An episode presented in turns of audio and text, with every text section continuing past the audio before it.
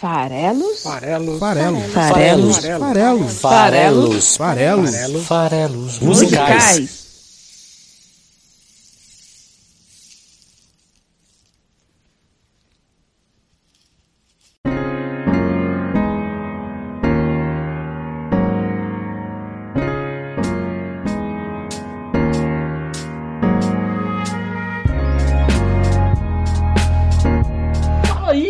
Que gosta de música. Meu nome é Paulo Farelos e esse aqui é o Farelos Musicais, o seu podcast de interpretação de letras de canções, toda quinta-feira no site esfarelado.com.br. Pois é, então hoje estamos aqui para falar de Cazuza, por que não, né? Afinal de contas, ele, para muitos, é o maior poeta do rock brasileiro. É, nesse posto aí que tem outros pretendentes, como o Renato Russo, o Humberto Gessinger, talvez o Raul Seixas, eu não sei. Mas são outros nomes aí que vêm à mente. E eu tava buscando o momento certo de falar desse último deles, dos candidatos principais pelo menos, que ainda não tinha tido um programa aqui no Farelos Musicais, que era o Cazuza. Ah, se você não sabe, então fica sabendo que já teve sim Farelos Musicais de Legião Urbana, dois inclusive. Um, o episódio 51, que fala de pais e filhos, e o outro, bem mais recente, falando de que país é esse. Por falar nisso, já aproveitando para dar informação, a canção Brasil, aquela Mostra Sua Cara e etc., que foi gravado pela, pela Gal Costa, que foi tema da novela Vale Tudo, que todo mundo conhece, que é do Cazuza, né? segundo ele próprio, foi uma resposta, uma inveja criativa com relação a que país é esse. Então, digo aí que esse episódio do Cazuza de hoje, Ideologia, que também não foge muito da temática que a gente está buscando aí recentemente sobre esse Brasil maluco que a gente vive em 2020, principalmente pós 2018, digamos assim, ele é, é um episódio irmão daquele. Também já teve episódio de Engenheiros, o episódio 63 em que a gente falou de piano bar, e Raul Seixas já teve o seu episódio, lá o episódio no comecinho, o episódio 9, com, falando de a maçã e o seu poliamorismo. Quero resgatar, evidentemente, Raul Seixas tem vários momentos que eu já tive vontade de fazer um novo episódio dele e tô devendo. O fato é que esse ano de 2020 marcou, em abril, 30 anos da morte do Cazuza. O Cazuza morreu em 90. Então já isso seria é, um motivo para trazê-lo aqui. Eu deveria ter trazido talvez em abril, né, quando completou efetivamente os 30 anos. Estou trazendo agora em outubro, mas aí muito mais pela temática da canção escolhida. Foi esse o insight, na verdade, né? Porque hum, quero falar um pouquinho sobre ideologia e o fato da gente precisar de uma para viver. E olha só se Cazuza não merece essa alcunha de é, maior poeta do, do rock brasileiro.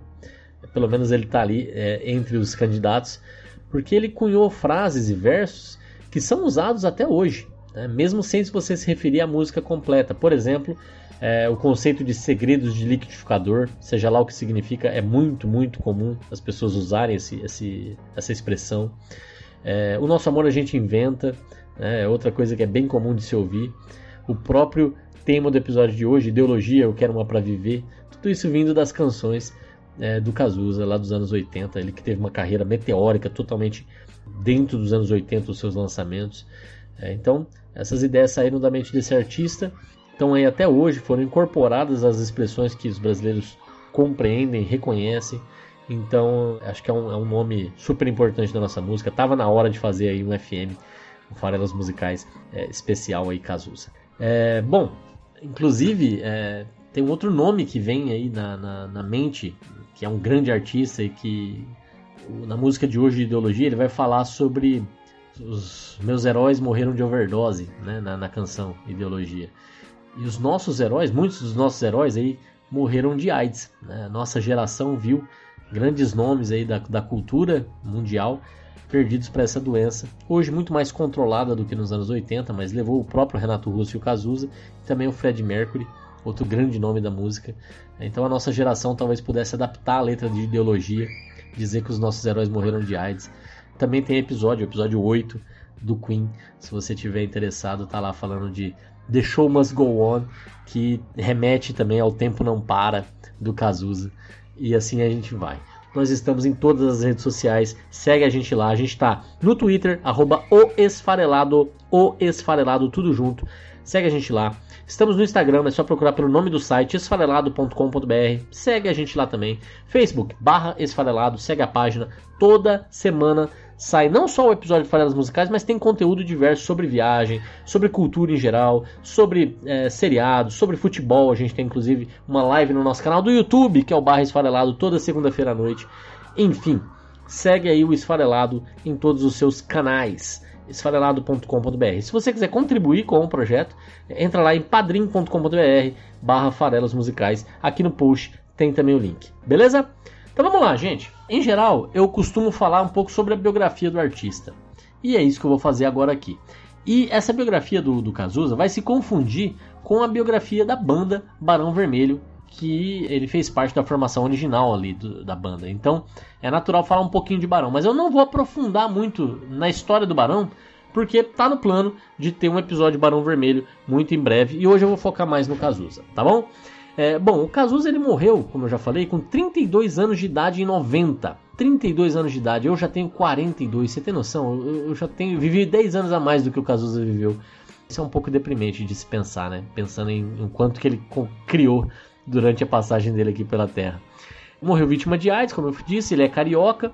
É, o nome de batismo do Cazuza, pouca gente sabe, é um nome curioso, uma homenagem ao seu avô.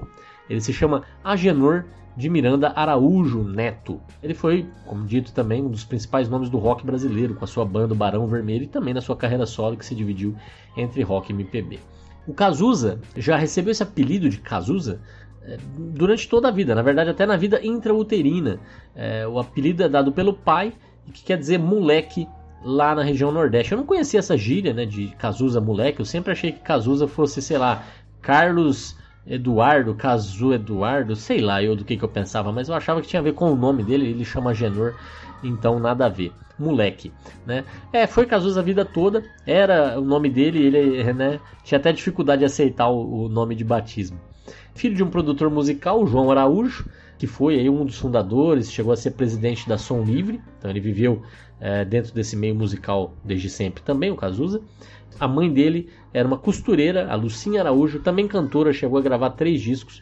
É, então aí a música estava muito presente na vida do Cazuza, ele conviveu por conta da, da atuação do pai com vários dos grandes nomes da música brasileira. Né? Então conheceu desde muito cedo Vinícius, Caetano, Chico, Gil, Elis Regina, enfim. Os grandes nomes aí da MPB fizeram parte da, da convivência ali do Cazuza. E ele, desde muito cedo, também decidiu que ele queria ser é, boêmio, né? viver a vida boa, digamos assim. Fazia parte ali de uma família de classe média alta, era um burguês, né?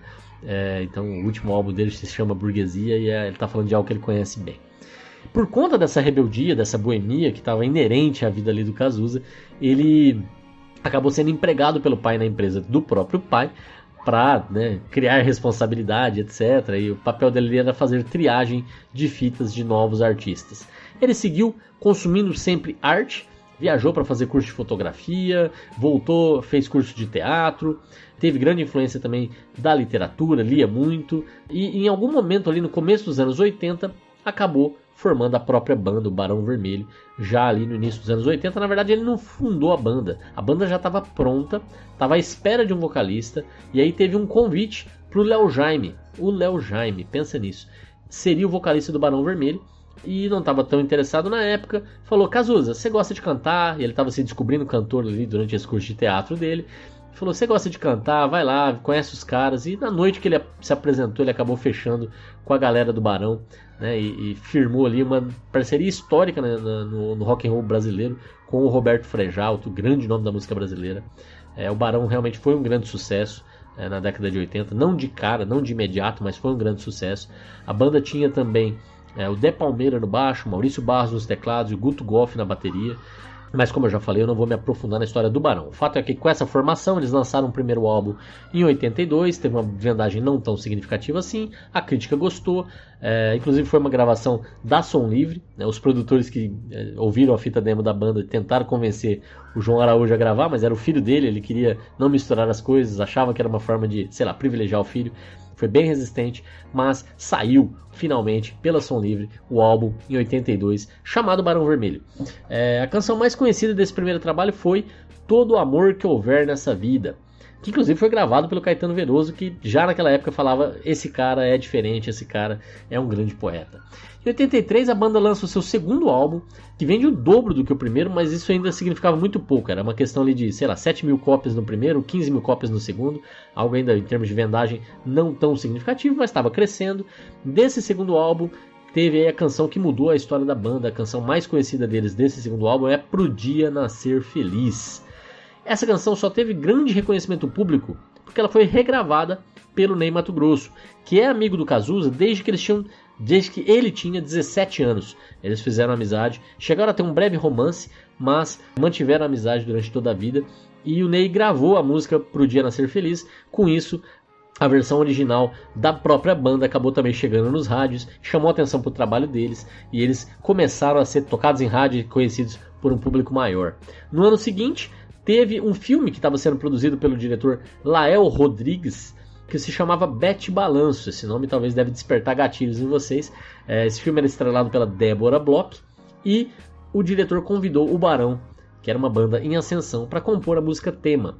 E o resto é história, todo mundo conhece Bete Balanço. É, hoje em dia a canção é muito mais famosa do que o filme. Né? Mas a música era a música tema do filme. Na época o filme também fez sucesso, acabou ajudando. Uma coisa ajudou a outra, né? A música ajudou o filme, o filme ajudou a música. E o álbum que traz Bete Balanço, que é esse terceiro álbum lançado em 84, foi o álbum mais bem sucedido do Barão até então, Maior Abandonado. Olha que, que nome fantástico para um álbum, né?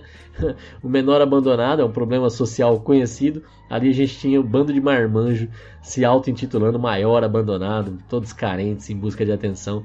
Esse disco chegou finalmente ao disco de ouro. Tinha, além de aí de Pro Dia Nascer Feliz, que estava no segundo, desculpa, nesse terceiro álbum, além de Maior Abandonado e Bete Balanço, tinha também Porque a Gente é Assim, que é outra música muito conhecida do Barão. Em 85, o Barão aí já era uma banda forte, foi convidada para fazer parte da primeira edição do Rock in Rio. Olha isso. Em duas noites diferentes a banda se apresentou, incluindo a data de encerramento do festival, que foi dia 25 de janeiro daquele ano de 85, é, mas também se apresentou antes, no dia 15 de janeiro. Essa apresentação foi ainda mais especial. É, uma porque também nesse dia, é, que era meio ali do festival, eles, eles abriram para o Scorpions e depois para o ACDC. Dividiram o palco com o ACDC, não é qualquer coisa. Mas eles também tocaram para o Dia Nascer Feliz, celebrando a eleição do civil Tancredo Neves para presidente do Brasil e com isso o fim da ditadura militar brasileira. Então foi um dia bastante especial esse Rock in Rio do dia 15 de janeiro de 85. Por outro lado, o ano de 85 marcou o fim da parceria do cantor-compositor Cazuza com a banda. É, o artista queria um palco para chamar de seu, ele achou que a banda era pequena demais para ele, para o Frejá e para a galera. Queria seguir rumos próprios, seguiu então carreira solo.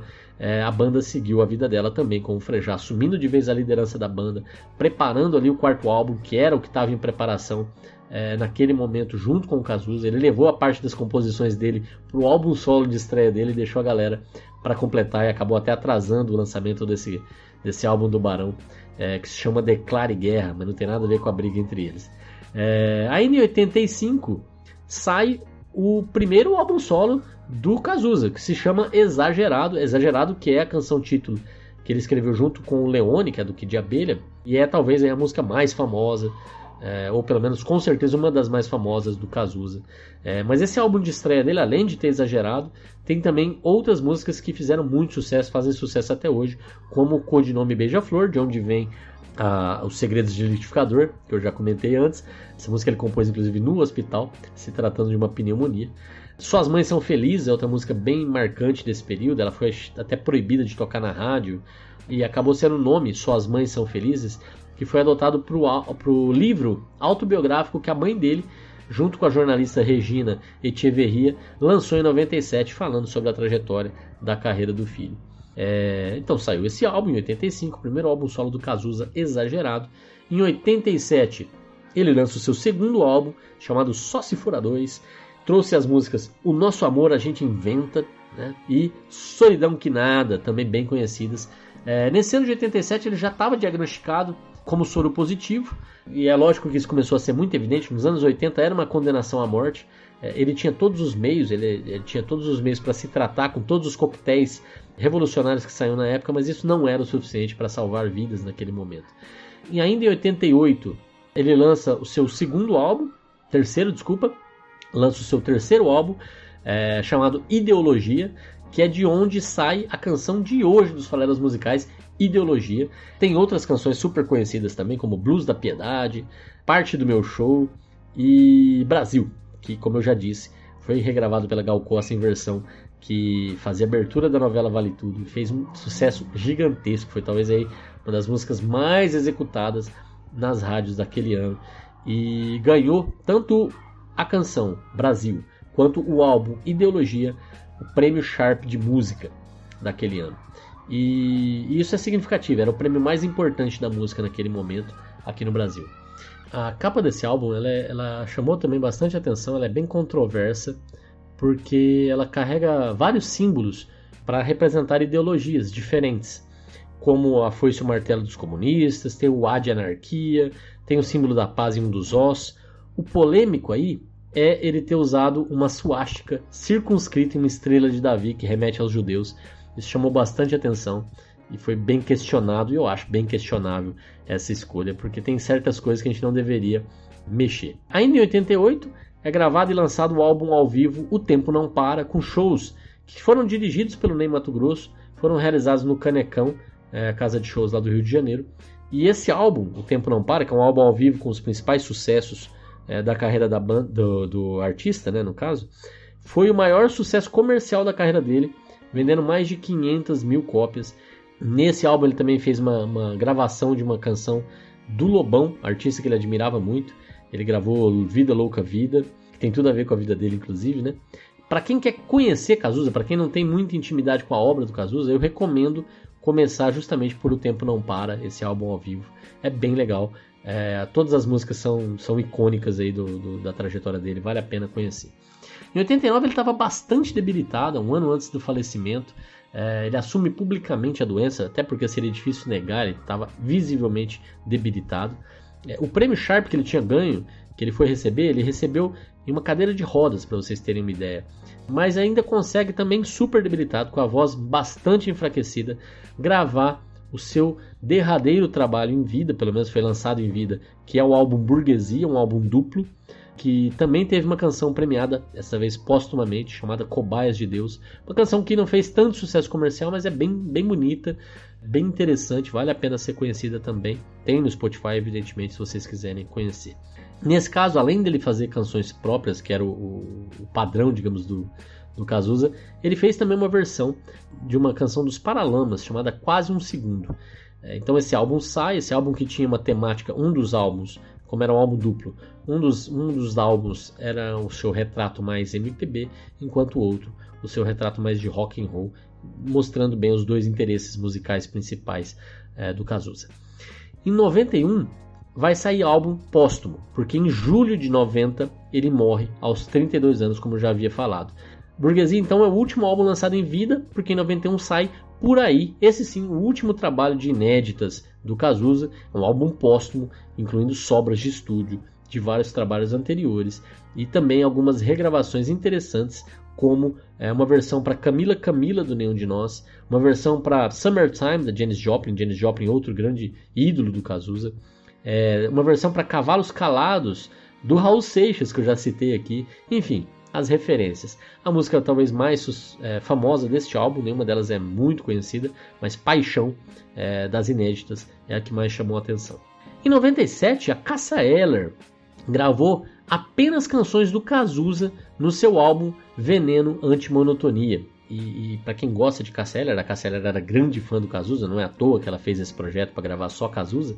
Para quem gosta dela e do Renato Russo, que eu já citei aqui também, além dos episódios da Legião, a gente fez o episódio 31, é, falando de 1 de julho, na versão da Cássia Eller, uma letra do Renato Russo, tem a versão da Legião, mas ali eu falei sobre a Cássia Eller. Então, para quem gosta, volta lá no episódio 31 e confere este programa.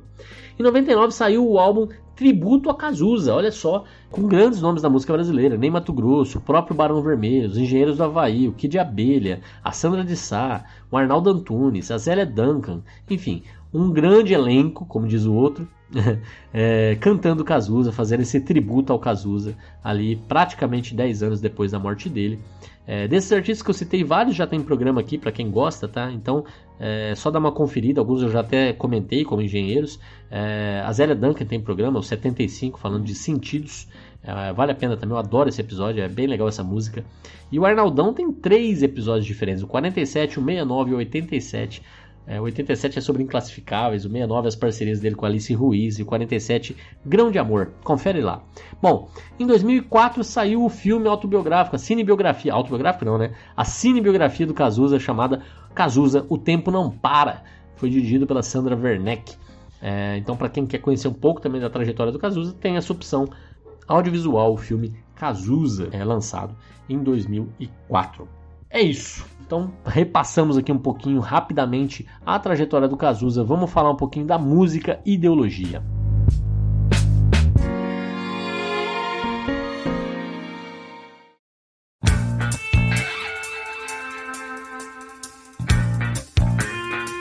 Ok, o que, que é ideologia? Né? Ideologia é, é uma corrente de pensamento, são formas de pensar. E eu tô trazendo essa música, que é de 87, para falar dela agora, né, porque é, parece que finalmente é, o mundo começou a viver baseado em suas ideologias de uma forma muito, muito, muito intensa.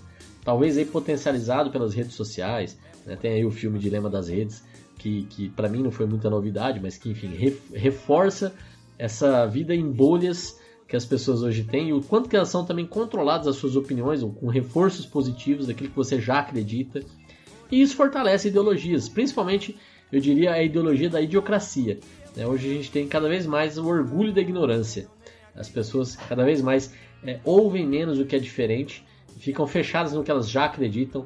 Eu sempre comento aqui também que se eu acredito em alguma coisa com muita firmeza, sempre vai ter alguém que também acredita em mim e que tem algum tipo de voz e algum tipo de reputação que eu posso me apegar para me embasar. Porque essas são as coisas que em geral a gente usa para defender nossos pontos de vista, né? A gente olha e fala, não, mas tem tal pessoa que tem tal cargo, que tem tal formação, ou que tem tal história de vida, que também acredita nisso que eu acredito. Isso dá um embasamento, gera uma reputação. E, e hoje em dia, é, tem pessoas que acreditam, por exemplo, que a Terra é plana, apesar disso não ser nenhuma coisa digna de ser questionável, né? Mas tem um grande número de pessoas que acreditam nisso. E tem muita gente que defende isso e que tem voz nas redes sociais principalmente, para defender isso. Tem palanque para defender isso. Tem canais no YouTube acessadíssimos que são anticientíficos, porque é, essas pessoas que acreditam nisso, primeiro, elas não conseguem defender o seu ponto de vista de uma forma racional, e segundo, que elas têm que negar as mil e uma evidências de que a Terra não é plana. Né? Isso para citar um, um exemplo estapafúrdio. Mas isso gera, esse efeito anti-ciência gera outros desdobramentos. Tem a galera anti-vacina também. E isso é muito mais grave. E a gente está vivenciando isso agora, ao ponto de que a gente, depois de muito tempo, tem uma crise global causada por uma doença nova, uma pandemia que parou o mundo e as pessoas, é, muito talvez motivadas por essas bolhas de ignorância, questionam é, se, se surgir uma vacina de uma determinada origem, como a China, se a gente deveria ou não deveria usá-la. Se ela passou por todos os testes, se ela seguiu todos os protocolos, se ela se provou eficaz e segura, por que não usar? Afinal de contas, a gente consome muitos produtos chineses e ninguém está disposto a abrir mão deles é, por ideologia. Porque a gente às vezes nem entende direito as nossas ideologias. A gente pode caminhar para outras coisas que estão aí nessas bolhas de emburrecimento, como o neofascismo, como essa discussão vazia de direita e esquerda que a gente vê no Brasil, em que as pessoas nem sequer entendem o que elas estão discutindo, elas só sabem, muitas delas, que elas não querem ser associadas a ideologias de direita, a liberalismo, seja lá o que elas entendam por isso, ou a, a ideologias de esquerda, ou a comunismo, ou seja lá o que elas entendam por isso. Tem amigos meus, eu acho que eu já citei isso aqui em algum programa, que são anti-esquerdistas, em que eu pergunto para eles, mas o que significa ser de esquerda? E a resposta é ser corrupto. Mas pensa bem, quem, em sã consciência, vai se autodenominar eu sou corrupto? Né? Eu sou de esquerda, portanto eu sou corrupto. Ninguém é corrupto por opção, a não ser aqueles que. E ainda assim eles negariam ser, né? Não, acho que tem gente que é corrupto por opção, tem que me dizer, mas ninguém que seja de esquerda vai se dizer de esquerda por ser corrupto. Essa é uma visão muito preconceituosa e muito limitada do que significa ser de esquerda.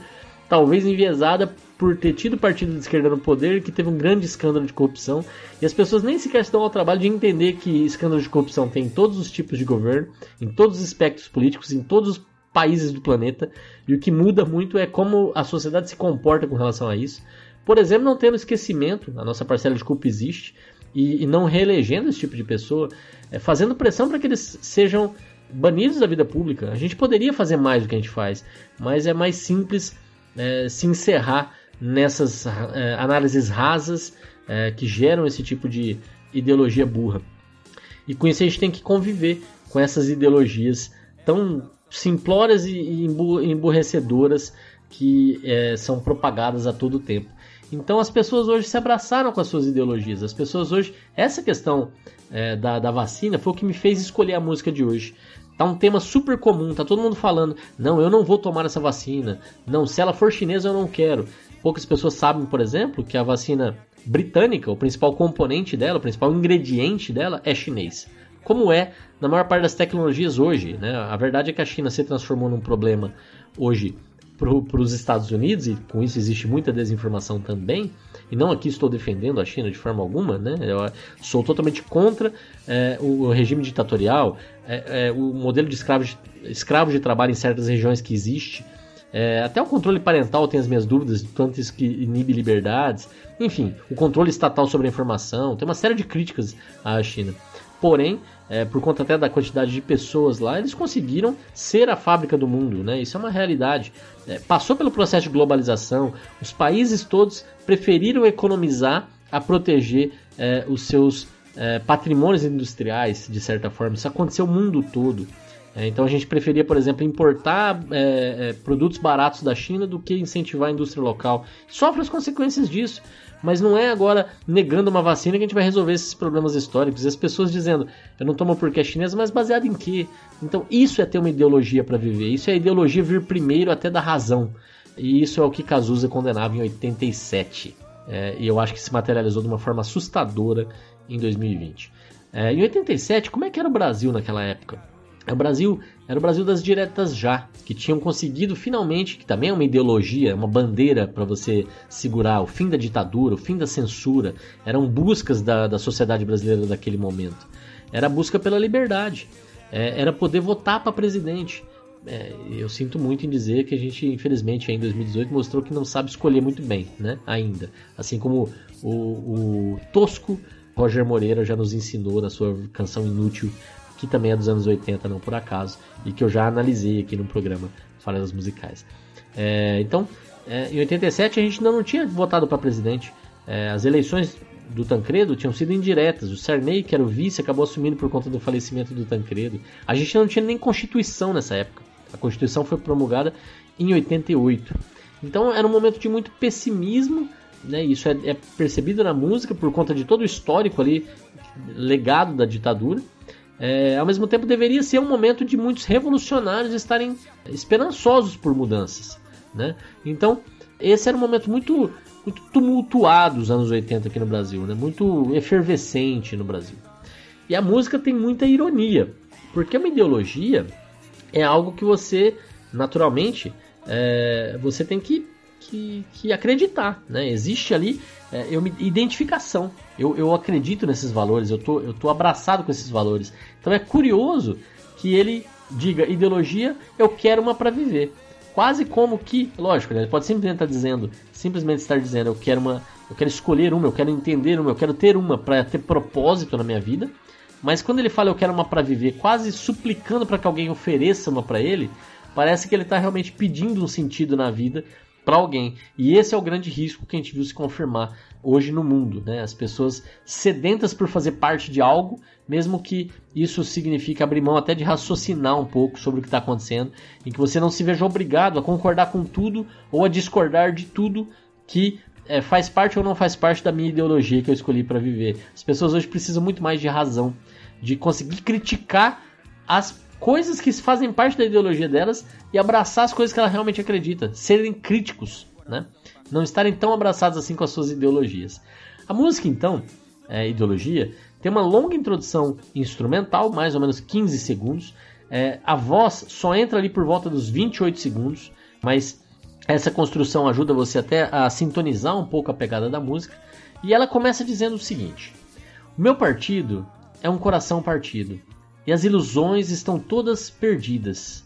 Os meus sonhos foram todos vendidos, tão barato que eu nem acredito, ah, eu nem acredito. Isso tudo que eu comentei até agora, esse trecho instrumental seguido da parte cantada desses primeiros versos, o que, que ele está dizendo aqui? Olha que interessante. O meu partido, que seria aquilo em que eu quero fazer parte, a, a, o meu partido, pode, podemos até pensar no meu partido político, mas é aquilo que eu quero fazer parte, é a minha ideologia, de certa forma. Né? O meu partido é, remete um pouco à ideia de ideologia. Ele é um coração partido, ou seja, eu, eu, eu estou ali, eu estava apaixonado, mas eu me desiludi não, não, não funcionou. Eu estou, e, e além de é, trazer essa expressão de coração partido que tem a ver com sentimento, que tem a ver com emoção, é, que tem a ver com desilusão. Né? Então, o partido dele é essa desilusão, esse coração partido, essa é, idealização que não se concretiza. E ele confirma isso, de certa forma, pessimismo da música nesse trecho inicial, dizendo: as ilusões estão todas perdidas. Aquilo que eu acreditava, aquela ilusão, aquele sonho, ele usa a palavra sonho em seguida, os meus sonhos foram todos vendidos. Então, tudo aquilo que eu acreditava que poderia ser melhor, o meu partido, as minhas ilusões, meus sonhos, eles foram associados com ideias negativas, eles foram perdidos, eles estão vendidos. E o que, é ainda pior? Que eles não foram vendidos é, de uma forma válida, né? trocando uma coisa por um valor alto. Não, eles foram vendidos tão barato, ou seja, por algo que não tinha o menor valor, que ele nem acredita. O eu lírico da canção diz: Eu nem acredito. Então ele vendeu aquilo que ele acreditava, aquilo que ele sonhava, por nada. E é isso que a gente faz. É, por exemplo, quando a gente se encanta com, é, com discursos populistas, quando a gente se, é, vende nosso voto por uma cesta básica, ou uma promessa de uma casa própria. É, as coisas têm que ser um pouco mais estruturais, as coisas têm que ser mais longo prazo. Mas os políticos brasileiros já sabem que é assim que funciona. Né? Então, assim, se você compara promessa de campanha com execução, acho que em todas as cidades do Brasil, em todos os governos do Brasil, na presidência, na esfera federal, na esfera governamental dos estados, nas esferas municipais, promessa de campanha versus realização, é, as coisas não, não, não convergem. Né? As pessoas sabem o que falar, sabem o que, que funciona Hoje em dia, por conta da polarização, a gente até percebe duas vertentes e, e, e, coisas um pouco diferentes sendo debatidas, mas ainda assim, nenhum dos dois vai entregar, de certa forma. Isso é muito triste é, de se perceber.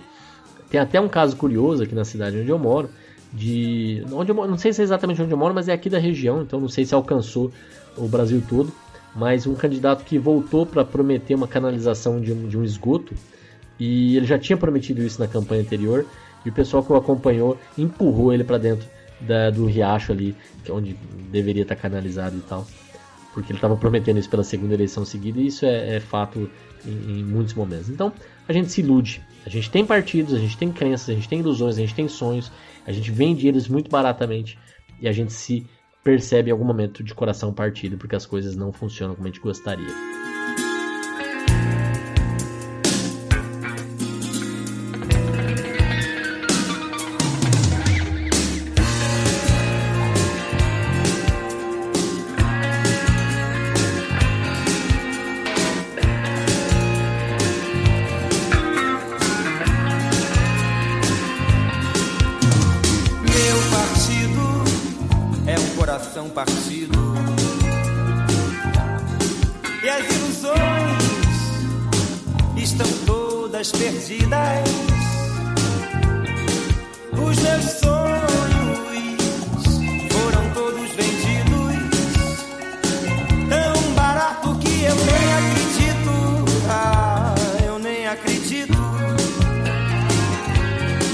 Música segue. O que acontece então? Essas ideias revolucionárias que a gente vai transformar o que a gente, o mundo que a gente vive, que tem a ver também com ideologia, tem, é, é, tem a ver com essas, essas nossas é, ilusões de, de, de, transformação, muitas vezes, que a gente não pode se desapegar delas. É, nesse caso específico do eu lírico, não só teve um desapego, teve uma percepção de que ele fazia parte do problema, de certa forma. Então, olha que curioso o que aconteceu com esse revolucionário é, Cazuza. A música segue dizendo que aquele garoto que ia mudar o mundo, mudar o mundo, frequenta agora as festas do Grand Monde. Então, o que, que, isso quer dizer aqui, né? Que, que na verdade não é só uma decepção com o outro. Não é só uma decepção de delegar responsabilidades. Ah, eu gostaria que isso acontecesse e tal. É fazer parte disso. Ele gostaria e ele achava que ele ia fazer a diferença. Mas quando ele olha para si, decepção é consigo também. Ele também olha para dentro de si e percebe que agora ele é aquilo que ele combatia. Ele se transforma no próprio inimigo, né? É, e isso é muito interessante. Tem um tom todo de decepção aqui nessa parte. Aquele garoto que quer mudar o mundo frequenta agora as festas do Grand Monde. Grand Monde aqui ele é a primeira parte da música em que ele traz um estrangeirismo. Eu acho que isso não é aleatório, não é, não é ocasional. Ele está falando aqui um termo em francês, nesse caso, grande mundo.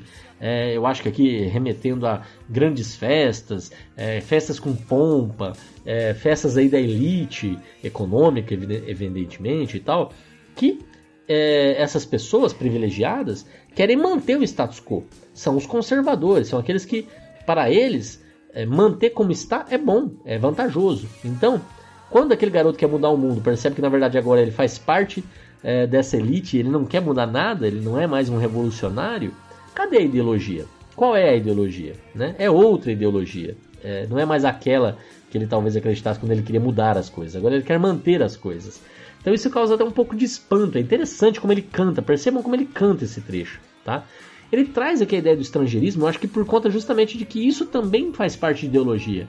É, é aquela coisa do nacionalismo. nacionalismo é, um, é uma ideologia. Assim como abraçar o que é estrangeiro como sendo melhor. É outro tipo de ideologia. E a gente tem esse tipo de ideologia é, muito frequente nas nossas vidas. Tem gente que acha que tudo que é brasileiro é ruim. Incluindo música. Isso é uma coisa que me dói demais. Quantos e quantos amigos meus falam: eu não ouço música nacional porque é muito ruim, eu não vejo filme nacional porque é muito ruim. Isso é ideologia, gente.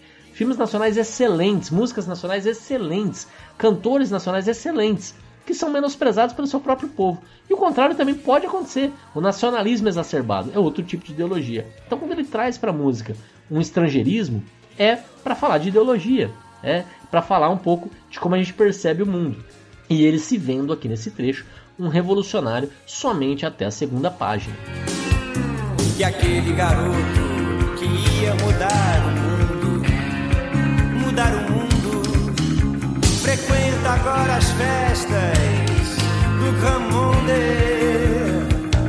É. Bom, e aí vem o refrão de ideologia, que diz: Meus heróis morreram de overdose, meus inimigos estão no poder. Ideologia, eu quero uma para viver. E aí eu já construí todo o meu racional a respeito desse trecho. Os heróis, é lógico que a gente poderia adaptar, que eles não morreram de overdose, como aí Jimi Hendrix, Janis Joplin, Jim Morrison. É, o próprio Kurt Cobain, morreu um pouco depois da morte do Cazuza, mas são esses heróis da música é, que tinham bandeiras, que tinham ideologias e que faleceram de overdose, de drogas e tal. Mas a gente até na nossa geração poderia dizer meus heróis, aí citando o próprio Cazuza, o Fred Mercury e o Renato Russo, morreram de AIDS. Mas o fato é, ele percebe que aqueles que ele combatia agora são é, as pessoas que estão no poder. É, então é, ele percebe que o jogo mudou. E aonde ele vai se encaixar agora? Ideologia. Eu quero uma para viver. Seja uma, seja outra, eu quero ter propósito. É, e, e, isso é muito poderoso. Meus heróis morreram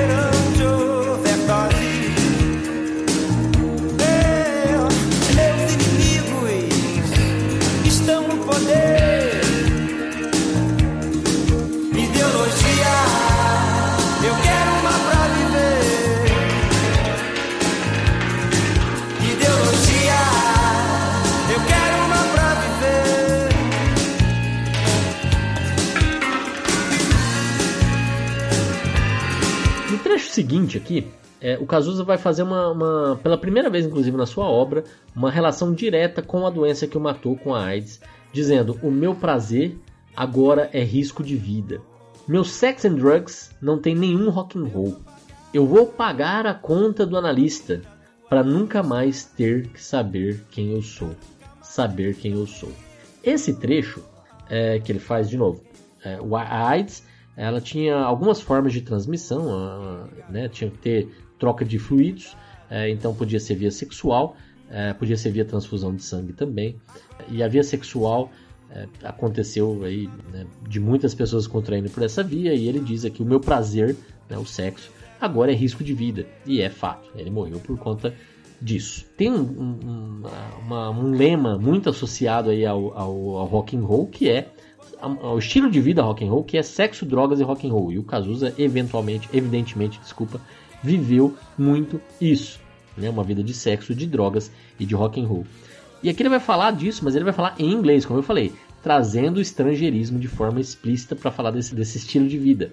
Meu sex and drugs, não meu sexo e minhas drogas, né? Meu sex and drugs não tem nenhum rock and roll, porque essa é a versão internacional do lema, sex, drugs and rock and roll e ele fala em inglês de novo, acho que com o mesmo propósito do Grand Monde anterior. É, e aí vem um trecho muito irônico e muito interessante que ele diz que ele vai pagar a conta do analista, do psicólogo, para nunca mais ter que saber quem eu sou. E em geral você tem a, a ideia do psicólogo servindo para autoconhecimento. E ele está usando esse serviço para obter justamente o contrário, para nunca mais ter que saber quem ele é. Por quê? Porque ele está decepcionado, ele não quer saber quem ele é. E aí me vem aquela ideia de que a ideologia que ele quer, ele quer uma, uma terceirizada, uma pronta, ele não quer ter que decidir. É, essa é um pouco a minha leitura. Ideologia, eu quero uma para viver no sentido de me dar uma aí para qualquer uma aí para eu viver em cima dela, porque eu não quero nem saber quem eu sou, eu quero ser qualquer coisa. Qualquer coisa para mim tá bom. É um pouco essa a leitura que eu faço aqui desse trecho. O meu prazer agora é risco de vida.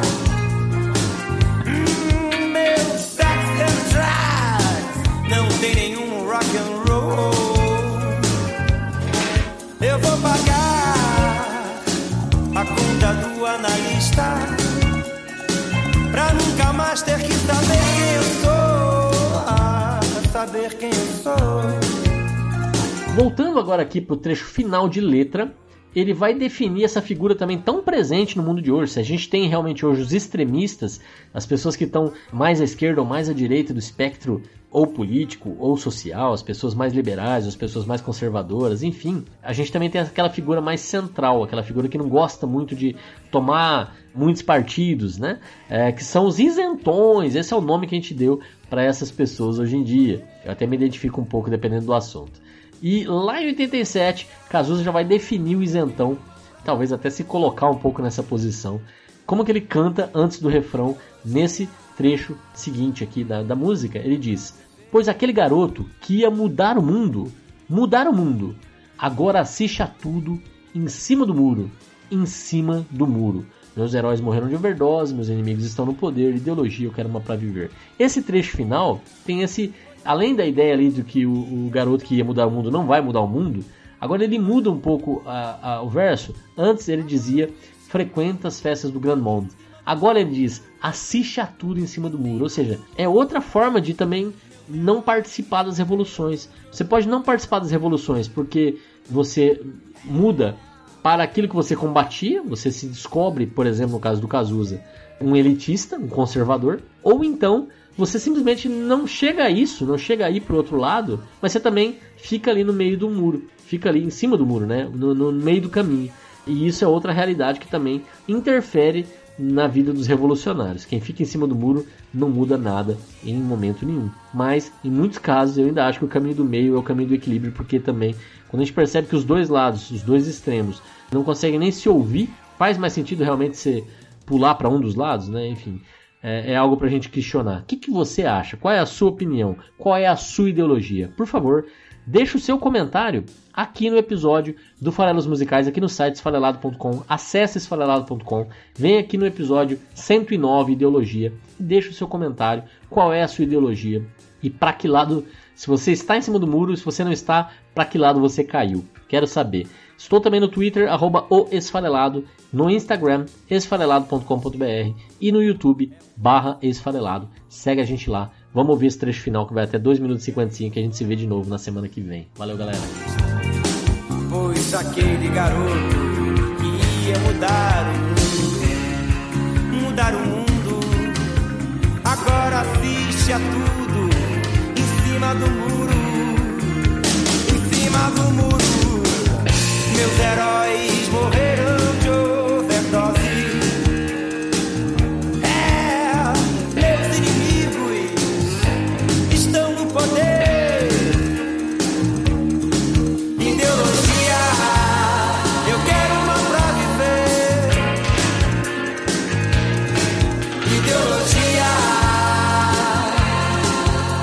Ideologia